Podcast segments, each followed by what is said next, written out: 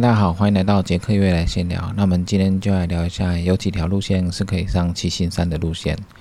那我们一般如果要在捷运站上七星山，我们会走阳明山十五连峰的路线，从建潭站出发，从建潭捷运站出发，这边的路线算是蛮方便的，只要搭车到建潭捷运站，然后从建潭青山步道。一直往上之后，没多久就会到老地方。经过老地方之后，再往上跑。那再沿着山径往大轮头山的方向跑。到大轮头山之后，再跑一段山径，就会到丰贵嘴。到丰贵嘴的时候，我们再往山上跑向擎天岗。到擎天岗之后，我们再经过冷水坑。从冷水坑的接力步道往上，就会先到达七星山东峰，然后就会到达七星山。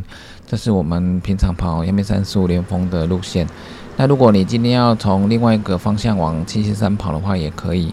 如果是阳明山十五连峰的路线，我们从金天宫往上跑，跑上向天山、面天山，再从岔路跑向大屯西峰、南峰，再到大屯主峰。到大屯主峰之后，我们再跑长阶梯下到公路上。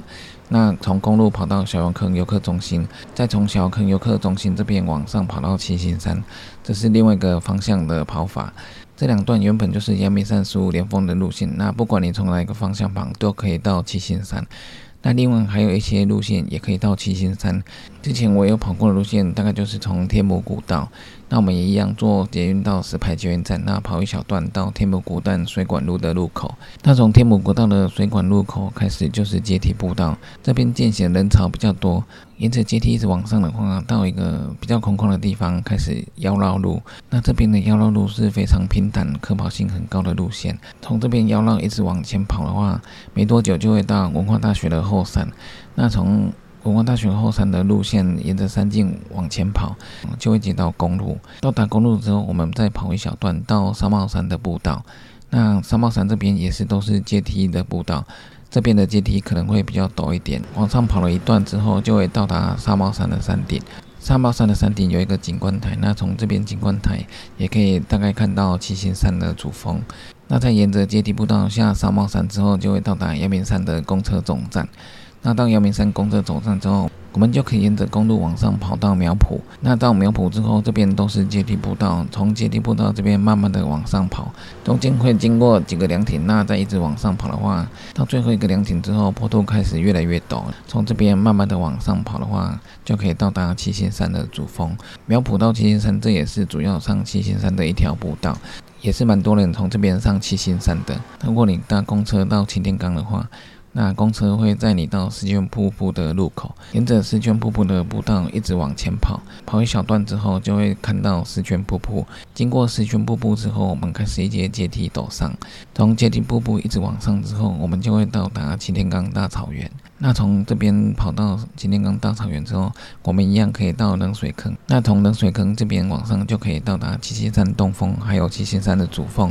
那这条路线也算是可以到七星山主峰的路线之一。还有一条路线就是荷兰古道。荷兰古道的话，一般我们搭公车到芝山路的圣人瀑布。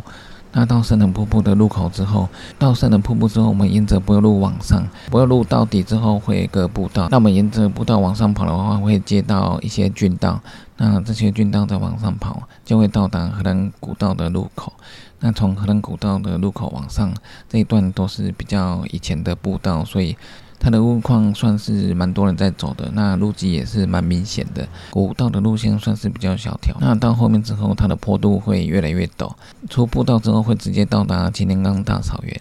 到达擎天岗大草原之后，我们一样可以跑到冷水坑游客中心，先休息一下，补充体力和水分，然后再从冷水坑这边上七天山东峰，然后再到七星山主峰。从可兰古道跑上去也是一个蛮不错的路线。那我们一样可以走马交古道或者是内双溪古道。那这两条路也是一样，搭公车到芝山路的圣人瀑布。那从不要路跑到一半之后，我们上阶梯，沿着阶梯步道经过梯田之后，我们会到达一个凉亭。那从凉亭后面的山径往前，就是马交古道。马交古道这边也是常常有人在这边登山践行的。马交古道跟内双溪古道两个几乎是平行的路线。我们沿着这些山径一直往上的话，因为到后面也是坡度会越来越陡。除了这些山径之后，也会到达擎天岗大草原。马家古道这里出来的话，会接到往竹高山的路线。那我们从竹高山这边的路线再往擎天岗大草原前进。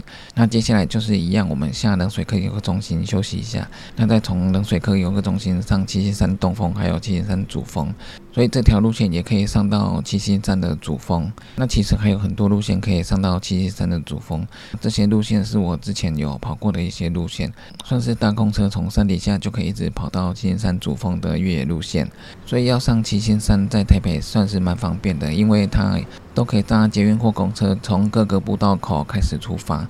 那如果你今天是践行或约跑也好，只要慢慢的跑到擎天岗之后，你都可以上到七星山。而且只要到擎天岗之后，就会有游客中心可以补给。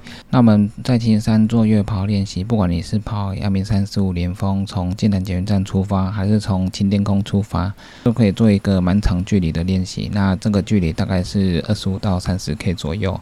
那在七星山练习很方便，就是我们从前段开始，从阶梯开始跑，跑向山径，然后再跑向吉连岗草原。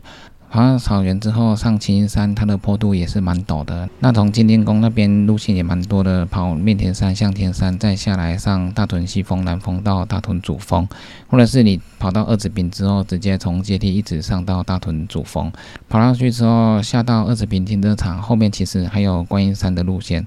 观音山的路线之前我有去过，那边是比较湿滑一点，因为那边的路线可能长时间比较没有办法被太阳晒到，所以它的路线是蛮湿滑的。一开始爬上去之后，下去的路线就是蛮陡，然后又比较湿滑，所以要爬观音山的话，那边最好是好天气的时候再去。就算是好天气，它下面的路线也是蛮湿滑的，所以走那边的时候要特别的小心。那我们今天如果要做长距离、长时间练习的话，阳明山十五连峰算是真的还蛮不错的一个路线。那如果你要做短程的坡度练习的话，我们可以搭公车到阳明山总站，然后跑到苗圃那边，再从阶梯一直往上跑。那这一段算是蛮陡的阶梯路线，这边也可以做一个练习，或者是说你搭车到冷水坑，从冷水坑那边直接跑阶梯上青青山东峰，再到青青山主峰，这边跑这一段也是蛮不错的。或者是说你搭公车到小油坑游客中心。从小坑游客中心那边直接跑到青青山的主峰，小坑游客中心这边跑上青青山主峰，它的坡度也算是还不错。这几条路线都可以做一些短程的练习。那青青山算是台北海拔还算蛮高的山顶，天气好的时候跑到山顶是也是蛮不错的。但是如果是下雨天的话，因为青青山的海拔也蛮高的，所以它的山顶常常是雾茫茫的一片，而且会非常的冷。那我们在七星山也可以做一些夜训，带着头灯，我们从山底下的捷运站开始跑。因为都可以看到山下的城市夜景，所以也不会觉得说跑到山上离城市很远，那跑起来比较安心一点。阳明山其实跟香港蛮像的，之前我去香港参加港版的时候，我也是都到阳明山做阳明山十五连峰的练习，因为阳明山的阶梯很多，然后都可以看到山下的城市风景。阳明山的综合路线也很多，有山径、有阶梯、有泥土。也有爬升比较陡的七星山路线，所以阳明山做综合的练习是蛮不错的，而且距离也是蛮够的。所以如果你有要参加比赛的话，那你又住在他台北地区，那到阳明山做练习是蛮不错的。有长距离的练习，也可以做短距离的坡度练习。那你从河南古道其他路线上去的话，也可以练习不同的路况。所以练习是很多变的，而且加上天气如果不一样的话，天气热的话，你需要补充很多水分；天气冷的话，因为海拔够高，所以天气变化也蛮大的，到擎天岗之后都有很多游客中心可以当做补站。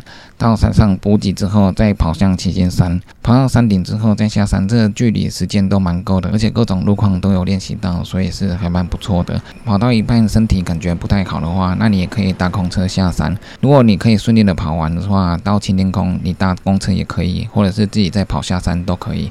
下山之后就有很多商店可以做补给和补充水分，所以在青山做日常越野跑的练习算是蛮不错的。那今天就是稍微跟大家聊一下，上青山有很多路线都。可以上去，那这些路线都是蛮不错的，因为可以越跑。那从山下跑到七星山的爬升也蛮多的，而且可以跑一小段公路再接山进路线。后面上七星山的坡度也是蛮陡的，在台北要练爬升算是蛮方便的。所以如果你是住在台北的话，上七星山每次都可以练习不同的路线，算是蛮好的。而且上最高的七星山之后，看大台北的风景也是蛮漂亮的。那以上就是今天的杰克约来闲聊，记得订阅 YouTube、按赞 FB 粉丝页，还有追踪 YG，就这样喽，拜拜。